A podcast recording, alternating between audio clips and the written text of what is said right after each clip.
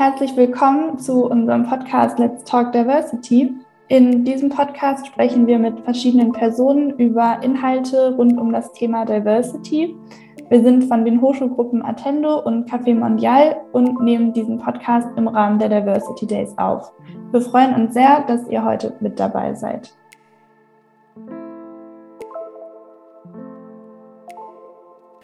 Hallo, herzlich willkommen. Äh, magst du dich vielleicht ganz kurz vorstellen? Ja, hi, danke für die Einladung. Super gerne. Ich äh, bin Flora, ich bin 22 noch und ich studiere Politik und Verwaltung an der Uni und äh, bin aktiv für die Hochschulgruppen Uniqueer und die linksgrüne Liste, kurz LGL, formerly known as Linke, Linke Solidarische DemokratInnen, kurz LSD. Ah, cool. ja, richtig cool. Und seit wann engagierst du dich in den Bereichen? Ähm, technically schon länger an der Uni, jetzt seit zweieinhalb Jahren für Uniqueer, seit 2019 im Wintersemester. Und für die LGL mittlerweile seit ja, circa einem Jahr. Mhm.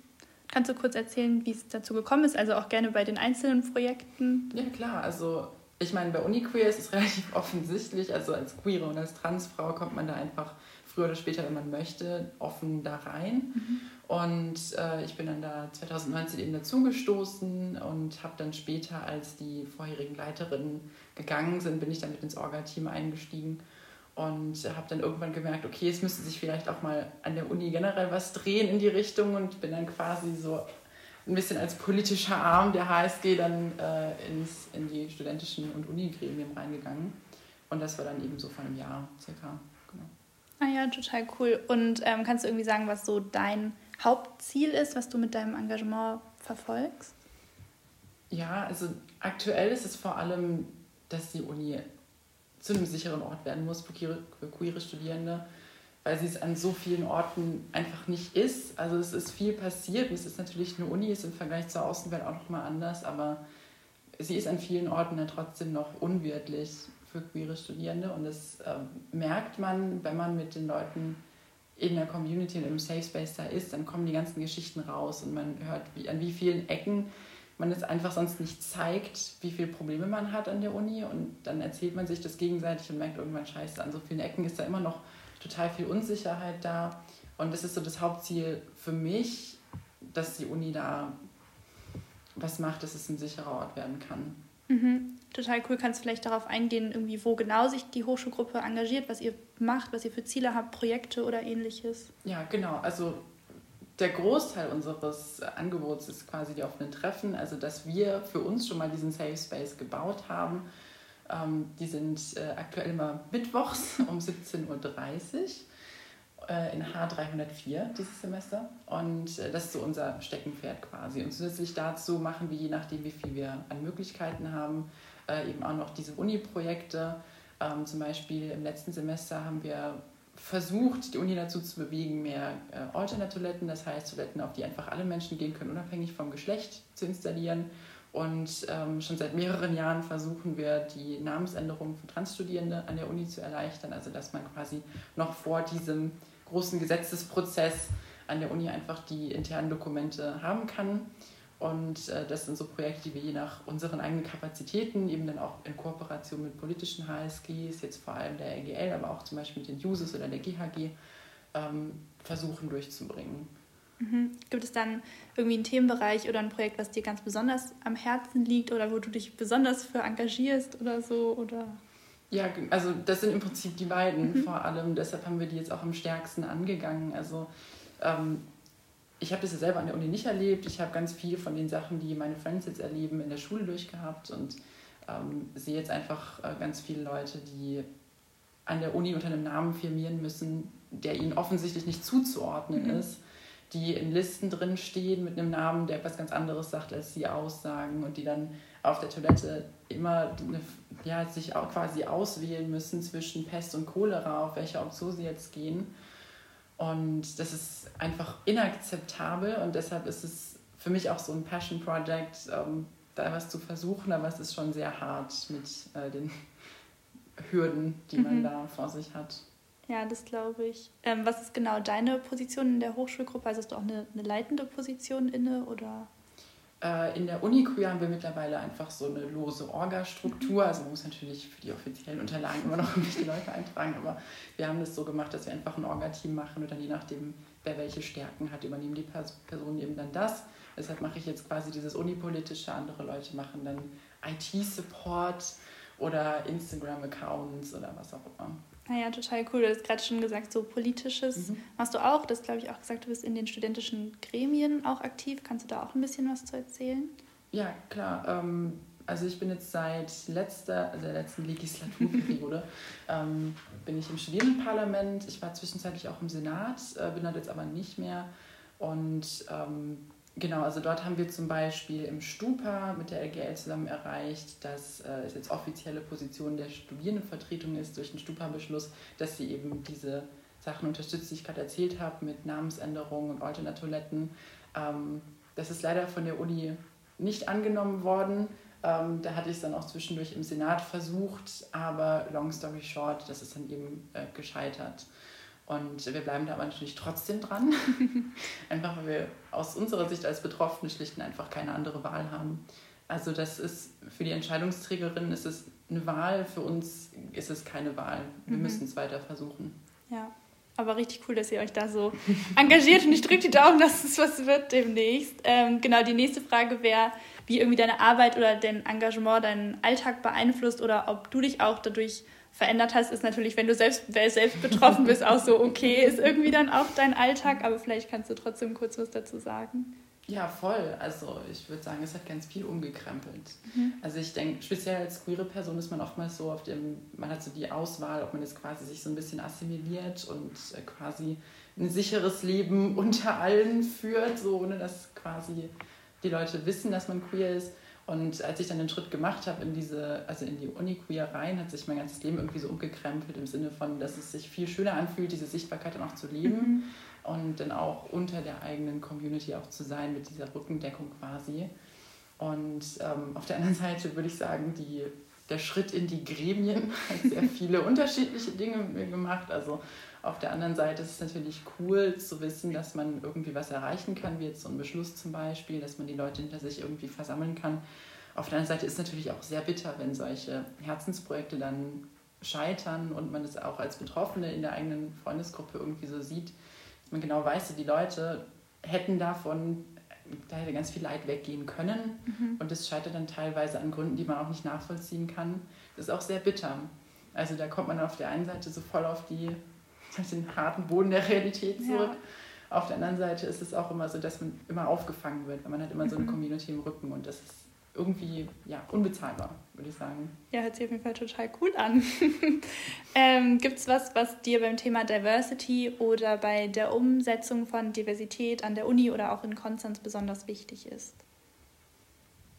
Ja, ich habe ich es ja schon angedeutet, es vor allem so die Sicherheit irgendwie. Also das mhm. klingt nach so einer niedrigen Messlatte irgendwie, aber ähm, allein das, wenn man jetzt allein schon sicher wäre als queere Person oder generell äh, irgendwelche Leute, die ja sowieso marginalisiert sind, wenn man sicherer wäre, dann würde die Diversity auch automatisch dadurch gefördert, weil man sich dann selber auch freier entfalten könnte. Das ist was, was viele Leute einfach nicht nachvollziehen können, wenn man noch nie davon betroffen war, ist so wie unterdrückend es sich einfach anfühlt, wenn man mhm. diese Probleme hat. Und das sind, glaube ich, Aspekte, die nicht immer ganz so durchkommen in der Diskussion. Also man viel über Förderung redet und was auch gut ist, aber ähm, dass man auch die, die Grundlagen angeht, also die ganz grundlegenden Arten und Weisen, wie man Strukturen organisiert, auch, dass wenn, wenn die halt bestimmte Leute nicht sicher machen, dass man dann immer das Problem hat, egal wie viel man fördert, dass die Leute trotzdem nicht es schaffen. Mhm. Ähm, wir hatten ja jetzt kurz schon eure Projekte angesprochen. Wo siehst du denn so am meisten Verbesserungspotenzial, also sowohl an der Uni als auch gerne in Konstanz generell? Also an der Uni, wie gesagt, wird ja auch schon vieles gemacht. Also mhm. Also so auf dem Papier hat die Uni ganz tolle Grundlagen. Sie hat auch die Charta der Vielfalt unterschrieben und unsere Rektorin wollte sich auch ganz viel für Diversity engagieren. Es gibt ähm, einfach. Wenn ich da ganz kurz unterbreche, kannst du ganz kurz sagen, die Charta der Vielfalt, was, was ja. das ist? Ähm, es ist basically halt, die Karte der Vielfalt ähm, ist eine Charta, die äh, verschiedene Institutionen dann unterschrieben haben. Ich glaube, es war, wenn ich jetzt nicht total äh, mich falsch erinnere, war es vor allem auch die Stadt und die Uni. dass man sich quasi verpflichtet, äh, generell Diversity zu mhm. fördern und äh, das generell ausdrückt, ähm, dieses Vorhaben. Und es ist mehr so, die Problematik liegt mehr so in der Ausführung dann. Also ich mhm. glaube, die Zielsetzung ist schon klar, dass äh, die Leute auf jeden Fall helfen wollen. Es ist mehr so, dass äh, man oftmals eben die Strukturen dann hat, die problematisch sind, zum Beispiel oder halt nicht ausreichen. Also zum Beispiel haben wir ein ganz tolles Referat für Diversity. Mhm. Da ist aber dann vieles eben auf wenigen Schultern. Also wenn ich jetzt eine Ansprechperson brauche als Studie, die Diskriminierung erfährt, dann habe ich meistens halt eine Person, auf der alles lastet. Mhm. Es gibt zum Beispiel äh, keine direkte Ansprechperson direkt für Rassismusbetroffene die quasi nur das macht. Das würden wir uns zum Beispiel auch wünschen. Äh, aktuell gibt es zum Beispiel eine Ansprechperson für, ähm, die vor allem auch queere Themen spezialisiert ist. Und sowas wäre dann natürlich auch toll für äh, andere marginalisierte Gruppen, das auch zu haben. Und so weiter und so fort. Natürlich auch die Projekte, die ich vorhin angesprochen habe, natürlich auch super mehr Alternatoiletten und vereinfachte Namensänderungen und so. Ähm, da tut sich ja hoffentlich dann auch was im Bund, Klopf auf Holz. bis dahin wäre es natürlich immer noch toll, wenn die Uni da einen Schritt nach vorne geht. Mhm. Wenn jetzt ähm, jemand Lust hat, sich quasi in, in deinem Bereich zu engagieren, was könnte die Person machen? Zu Uniqueer kommen. also, ähm, wie gesagt, die Treffen sind offen, man kann jederzeit dazukommen bei mhm. Uniqueer. Ähm, ansonsten gibt es auch in der Studierendenvertretung ganz viele Sachen, die man machen kann. Also es gibt dort auch einen riesen Projektfördertopf, den man benutzen kann, um Diversity-Projekte finanzieren zu lassen, die den Studierenden zugutekommen. Es gibt ein Referat für Gleichstellung. Äh, man kann sich natürlich auch auf die studentischen Gremien bewerben. ähm, genau, also es gibt generell, man muss einfach nur auf die Gruppen zugehen, also auf Uniqueer oder die LGL oder die Stube. Und im Moment, speziell nach Corona, sind die meisten einfach froh, wenn überhaupt jemand äh, Lust hat, sich einzubringen. Da werden die meisten einen mit Kusshand dann begrüßen. Ja, das glaube ich total cool. Also wer jetzt zuhört und Lust hat, kann gerne dann mal zum, zum offenen Treffen Mittwochabend, glaube ich. Mittwoch 17.30 Uhr in Raum H304. Ah ja, kann dann gerne einfach ähm, vorbeikommen. Genau. Eine letzten Frage wäre noch so, was Diversity für dich bedeutet. Philosophisch. ja, auf der einen Seite natürlich äh, freie Entfaltung, Sicherheit für mich, dass ich mhm. mich quasi frei fühlen kann ähm, und dadurch dann auch es schaffe, mich selber auszudrücken auf die Art und Weise und dann natürlich auch immer die anderen Leute. Also ich glaube, niemand ist in seiner Erfahrung mit irgendwas allein und deshalb ist es speziell in so einer kleinen Stadt und auch so einer kleinen Uni, wie wir sie ja sind, ist es total wichtig, dass wir diese Gruppen haben. Ähm, deshalb für mich ist es vor allem auch eben die Community vor Ort und wenn die am Leben erhalten werden kann, auch in diesen Gruppen, ist das natürlich immer toll, speziell in solchen Zeiten wie jetzt, weil wir irgendwie ein bisschen strugglen. Deshalb ähm, vor allem auch die anderen Leute immer. Mhm. Ja, total cool. Ähm, wenn du dich wohl damit fühlst, kannst du auch gerne noch was zu deiner eigenen Geschichte erzählen, wie du quasi zu dir selbst gefunden hast. ja, ich meine, äh, es ist eine lange Geschichte auf jeden mhm. Fall. Also basically halt äh, die reguläre Transform-Story, also ähm, Assigned Male at Birth, also äh, sagen wir mal fehlerhafte Einschätzung bei der Geburt von Seiten der Ärzte. Und ähm, daraufhin hatte ich dann eben in, in der Schule die ganze Story mit Selbstfindung aufgrund von den ganzen neuen Social-Media-Möglichkeiten, die man hat. Das ist mhm. äh, ganz krass, wie viel Informationen unsere Generation mittlerweile hat.